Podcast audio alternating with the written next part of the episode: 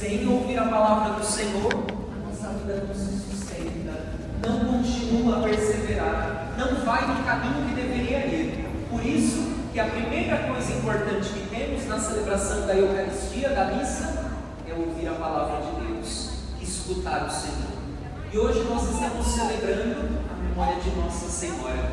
E não conheço talvez pessoa que mais ouviu a palavra do Senhor que a própria Virgem Maria. Ela que tão bem soube ouvir a voz de Deus em sua vida, diante de tantos desafios que a vida lhe impôs, que a vida lhe trouxe, diante de tantos problemas, tantas situações, mas porque ouviu a voz do Senhor, ela permaneceu firme e forte. Nós ouvimos hoje, meus irmãos, na primeira leitura, um relato daqueles discípulos que estão reunidos logo após aquela cena de Pentecostes, quando o Espírito Santo desce como línguas de fogo sobre todos aqueles que lá estão. E a partir daquele momento, eles começam a ganhar a ousadia própria do Espírito Santo para anunciar o Evangelho, independente da língua que o povo falasse. São missionários, não por si mesmos, mas pela ação do Espírito Santo. E logo após isso acontece então essa leitura que nós ouvimos, na qual Pedro ele anuncia de que aquele que, que foi morto e crucificado agora se tornou, por graça de Deus, se tornou Cristo e Senhor. Meu irmão, minha irmã, nesta noite que nós estamos aqui reunidos para celebrar Nossa Senhora, nós temos que ter muito claro isso. A nossa fé em Nossa Senhora deve nos conduzir ao seu Filho Jesus, não para nela mesma. Ao contrário, Nossa Senhora não diz nada de novo. Tudo que ela diz já foi dito por aquele que é o Cristo e Senhor. Isso é muito importante na nossa vida de fé. A nossa fé tem o centro em Jesus e Maria é aquela que bem nos conduz a Jesus. Mas o texto bíblico ele diz uma coisa que eu gostaria de colocar para refletir com vocês. Diz que é necessário primeiro se converter, depois receber o batismo e aí então, meus irmãos, começar a viver em fraternidade. E o texto bíblico que nós ouvimos, ele termina dizendo que os discípulos faziam quatro coisas. Quatro coisas fundamentalmente que eu gostaria que a gente saísse daqui. Se a gente derrubasse essas quatro muralhas da nossa vida hoje, tá bom, o resto do dia permanecer de pé. Né? Olha só, quais são essas quatro muralhas? Os discípulos, eles estavam unidos na pregação dos apóstolos, ouviam a pregação. Essa é a primeira coisa eles continuavam, perseveravam na fraternidade, se sentiam como irmãos. E a terceira coisa, que eles partilhavam o pão, o que um comia, todos comiam. E a quarta coisa, estavam reunidos na oração. Meu irmão, minha irmã, isso é o ideal de vida em comunidade. E não tem como ser cristão sem ter uma vida em comunidade tem outro caminho. Só que não é possível viver numa comunidade ideal, na comunidade dos meus sonhos, na comunidade que eu acho que é mais importante, naquela comunidade que eu acho que deveria ser. Não é de fato. Vejam, eles estão reunidos para ouvir a pregação, para ouvir a palavra de Deus, como nós estamos aqui reunidos.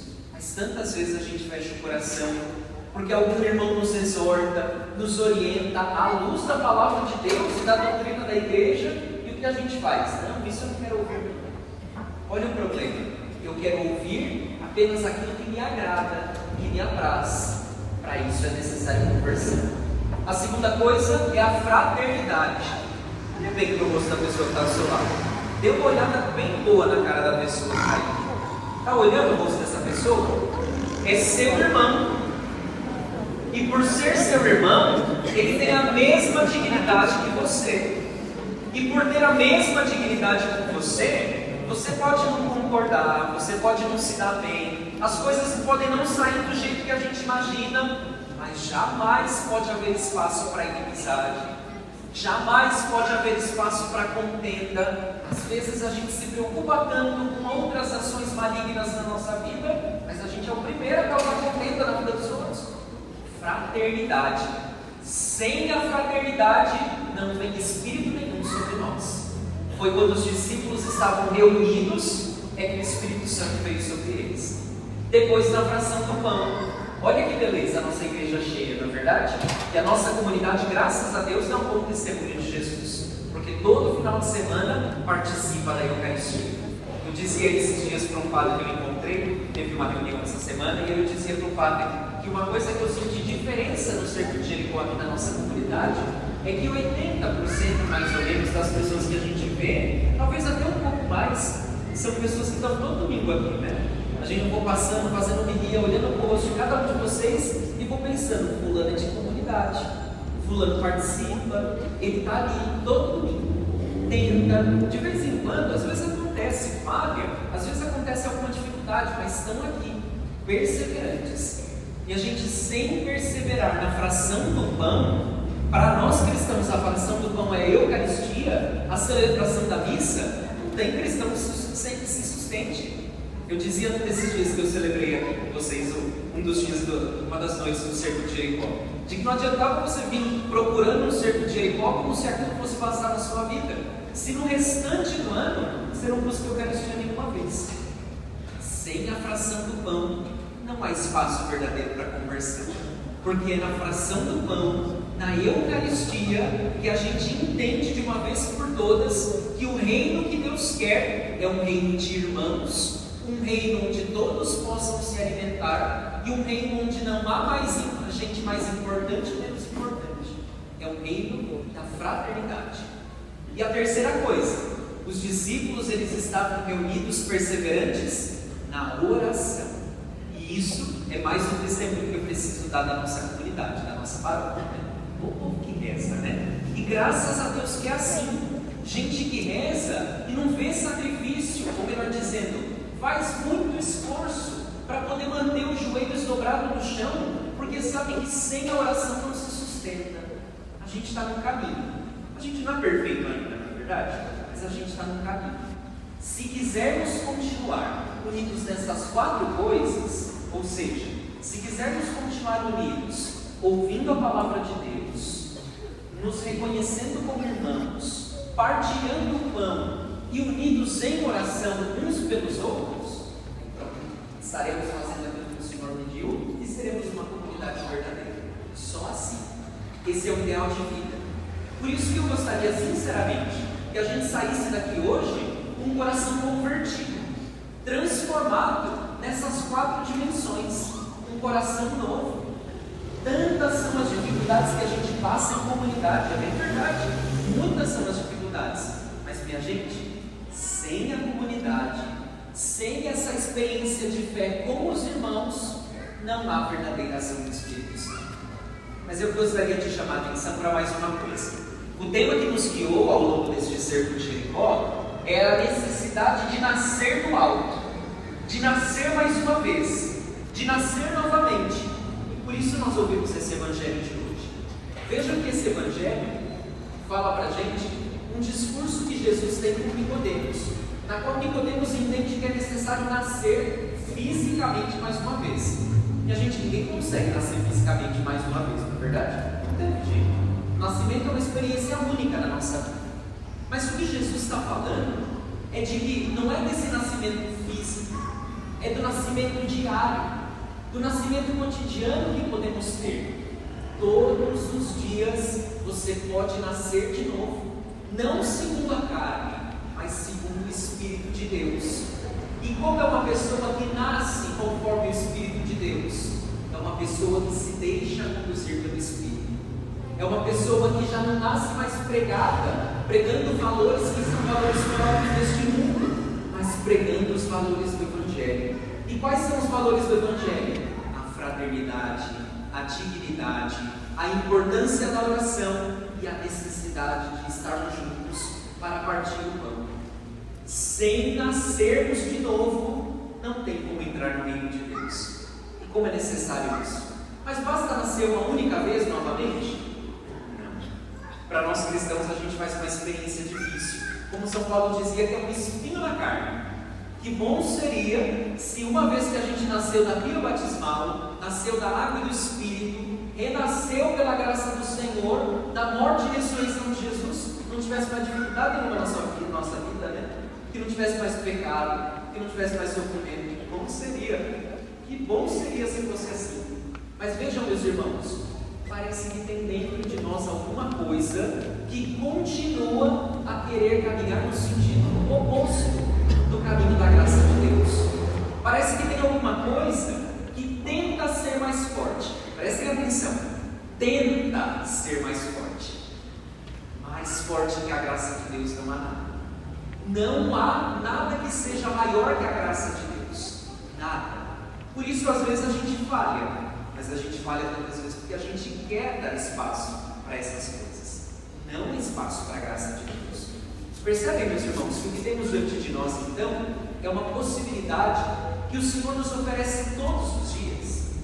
Você que está participando dessas sete noites do Sermão de Jericó, você que veio vários dias aqui rezar conosco, você que veio ao longo das madrugadas, que ao longo do dia veio para a adoração do Santíssimo, veio rezar na presença do Senhor, veio estar aqui com o Senhor, você se deu conta de que hoje, hoje, não é amanhã, hoje é uma nova oportunidade que o Senhor te concedeu para nascer de novo, ou seja, para deixar para trás as coisas velhas, as coisas que não valem a pena, as coisas que não agregam nada na nossa vida e viver uma vida decididamente com o Senhor.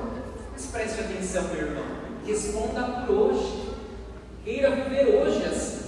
Queira viver hoje transformado pela graça de Deus. E eu tenho certeza que a graça de Deus quer nos restaurar, quer nos transformar, quer nos libertar. Tenho certeza. Temos confiança na graça de Deus.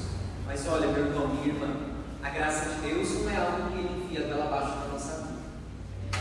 Nascer de novo e nascer do alto é contemplar o mundo não a partir dos meus olhos, mas a partir dos olhos de Deus. Perceber que Deus continua a agir no nosso meio, perceber que Deus continua a derramar a porção da sua graça sobre nós. Um pouquinho antes da missa a gente ouvia alguns testemunhos, não é verdade? Do agir de Deus no meio de nós. E quantos são aqueles aquelas moções do próprio Senhor na nossa vida que a gente às vezes nem percebe. Quantas foram as vezes que o Senhor conduziu a nossa vida e a gente sem perceber estava sendo ali canal e instrumento da graça de Deus? Viemos clamar ao Senhor que derrube as muralhas na nossa vida. Tá certo, e precisamos clamar. Mas não adianta derrubar as muralhas hoje se amanhã você decidir continuar sendo a mesma pessoa que foi ontem. Nascer para o Espírito é uma decisão cotidiana. Por isso eu queria te dar essa recomendação. Todos os dias, quando acordar de manhã, peça a graça do Espírito Santo, não só para que ele te ajude nas atividades cotidianas, isso também, que você renasça, para que você viva novamente, não para si, não para as coisas que às vezes tentam tomar conta do nosso coração, mas para a graça de Deus. Mas eu gostaria, se me permite, de dar uma palavrinha sobre a mensagem de Nossa Senhora de Fátima. Eu hoje estive de, ao longo da tarde, às duas horas, celebrando na comunidade que há 10 anos atrás me mandou para o seminário, comunidade de Nossa Senhora de Fátima. Foi uma graça voltar lá e encontrar tantos rostos, né? Tanta gente que eu era jovenzinho, estava lá, hoje está tudo envelhecido, eles eu, né? Todo mundo assim. E encontrar tantos rostos de gente querida, que me ajudou a compreender uma coisa fundamental da vida que eu gostaria de partilhar com vocês, da mensagem de Nossa Senhora, que é o seguinte: a mensagem da Virgem Maria, principal, na mídia, se você colocar na internet, fazer um escarcel sobre essa história dos terceiros segredos e os segundos segredos, vão chamar a atenção disso. Sabe por que, que chama a atenção disso? Para desviar da mensagem principal de Nossa Senhora. Qual é a mensagem principal de Nossa Senhora? conversão e oração. Vocês percebem que não é nada diferente do que Jesus já havia falado no Evangelho? Eu brincava com o pessoal na sacristia isso ali, né? Não é nada diferente. Jesus começa o Evangelho justamente dizendo assim: ó, a pregação dele começa desse jeito. O reino de Deus já está próximo de vós. Convertei-vos e crede no Evangelho. Aí teve que Nossa Senhora descer lá do céu, vir até essa terra há 100 anos atrás para ver se a gente lembrava disso, porque os povos estavam se armando uns contra os outros. Olha que situação grave. Passou 100 anos e a gente continua se armando um contra o outro, se entendendo como inimigo. Talvez não a gente pessoalmente, às vezes sim, mas a sociedade como um todo. A mensagem de Nossa Senhora, ela é atual e por isso que a gente está celebrando hoje e a providência do Senhor garantiu que celebrássemos esse encerramento do serviço de Erequá nessa data, junto de Nossa Senhora, da Mãe do Senhor Jesus, nossa Mãe. Porque talvez essa é a grande mensagem que queremos levar desse ser, que queremos pedir. Nascer de novo é se comprometer todos os dias em converter o coração e rezar. Rezar. Rezar. Ou como dizia minha avó, uma expressão que eu gosto muito, quem não reza vira bicho. Que é verdade. Quem não reza vira bicho. Porque quem reza sabe o que é ser humano. Quem reza sabe de quem reza de verdade, sabe reconhecer a dignidade do outro. Quem reza sabe que existe em cada vida humana uma preciosidade única que ninguém pode substituir. Todos nós somos amados, queridos, chamados pelo próprio Deus. Nossa Senhora apareceu a três pastorinhos, que eram três criancinhas, assim como aqueles que estão sentados ali atrás. Né? Mas eles são mais bonitos que aqueles três que eles apareceram. Olha que gracinhas. São os três pastorinhos que Nossa Senhora apareceu. Três crianças. É o desejo de todos nós, meus irmãos, de voltarmos a ter um coração de criança. Não porque é um coração que não tem, porque a gente conhece algumas crianças, crianças têm um pouco de malícia assim no coração. É, tem criança travessa por aí por esse mundo, né? Tem umas crianças que fazem umas traquinagens, não é nesse sentido. O coração de criança é um coração que com facilidade perdoa, diferente do nosso. É um coração que com facilidade reconhece o outro como amigo, diferente da gente. É um coração que com facilidade se põe a brincar e às vezes na brincadeira se machuca, chora, mas depois resolve voltar a brincar, volta para o jogo. Às vezes a gente se retira desse jogo. Esse é o coração de criança. Um coração como Nossa Senhora que apareceu e fez sinais grandiosos. Ela apareceu a essas crianças para que o nosso coração também seja mais parecido com o coração de uma criança. Para que a nossa vida também seja mais parecida assim. Aí é necessário nascer de novo. Hoje, meu querido irmão, meu querida irmã, esse convite a você não é um convite do Pai, não é um convite meu, é um convite do Evangelho, é um convite da Virgem Maria. Temos tempo para mudar, temos oportunidade de fazer as coisas diferentes, temos oportunidade de nos encontrarmos, nos reconhecermos como irmãos e vivermos com mais fervor uma conversão cotidiana, uma conversão contando com a graça de Deus e a oração. A oração é importante. Vejam, meus irmãos, se vivermos assim, convertendo cada dia um pouquinho e rezando cada dia um pouquinho mais, e veja, rezar um pouco mais, o padre precisa ver esse parênteses aqui. Rezar um pouco mais não é aumentar só os tempos. Porque tem vezes que a gente aumenta os tempos de reza, mas a gente nem presta atenção que está rezando. Né? A gente está emprestando lábio para as palavras da oração, mas o coração não. Rezar um pouco mais é rezar melhor, de ceder mais espaço para a palavra de Deus. Que triste ainda é no nosso meio, se existe ainda dentro de nós, cristãos que não conseguem dar espaço para a palavra de Deus no seu cotidiano. E a gente não estou dizendo que tem que sentar e ficar lá rezando uma hora e meia. Não. Mas ouvir tem tantos meios. Todos os dias nós disponibilizamos, a nossa diocese disponibiliza, por exemplo, a meditação do Evangelho. Para lá cinco minutinhos para ouvir a palavra de Deus. Sem a palavra de Deus você não se sustenta.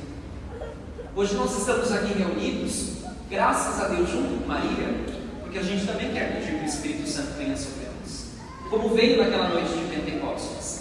Mas esse Espírito Santo, não se esqueça, já veio sobre o nosso coração no batismo. Quando nascemos para a vida com Deus.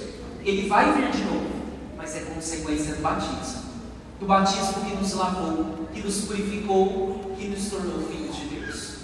Se as tentações da vida tentarem te tirar dessa dignidade de filho e filha de Deus, não permita. O Senhor já te deu essa graça. O Senhor já te deu essa força. O Senhor já te deu essa vitória. Não se esqueça que no céu temos um pai e uma mãe que cuidam de nós. E além disso, alguém que sempre nos assiste, que é a graça do Espírito Santo. Por isso eu queria convidar você nessa noite a gente rezar um pouquinho agora. Feche seus olhos um momentinho, por favor. Coloque a mão no seu coração.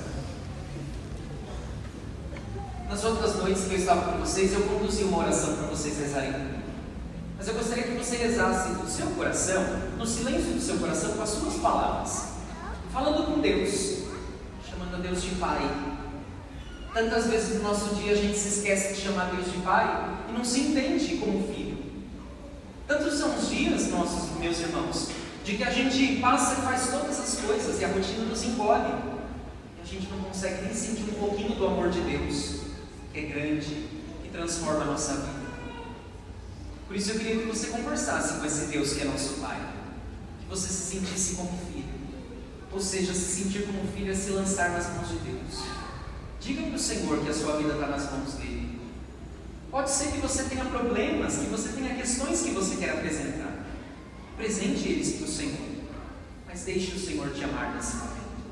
Permita-se sentir amado por Deus e Deus te ama. Permita-se sentir ser amado pelo Senhor, pela graça de Deus. Deus te ama tanto que te deu inclusive uma mãe, uma mãe amorosa, que cuida, que guarda, que protege a cada um de nós. Nesta noite eu queria pedir que, rezássemos a Deus, que entregássemos a nossa vida a Ele que no batismo nós nascemos para uma vida nova. Então que nós possamos renascer nesta noite para uma vida nova. E amanhã também, e depois também. Sem jamais nos esquecer que somos filhos de Deus.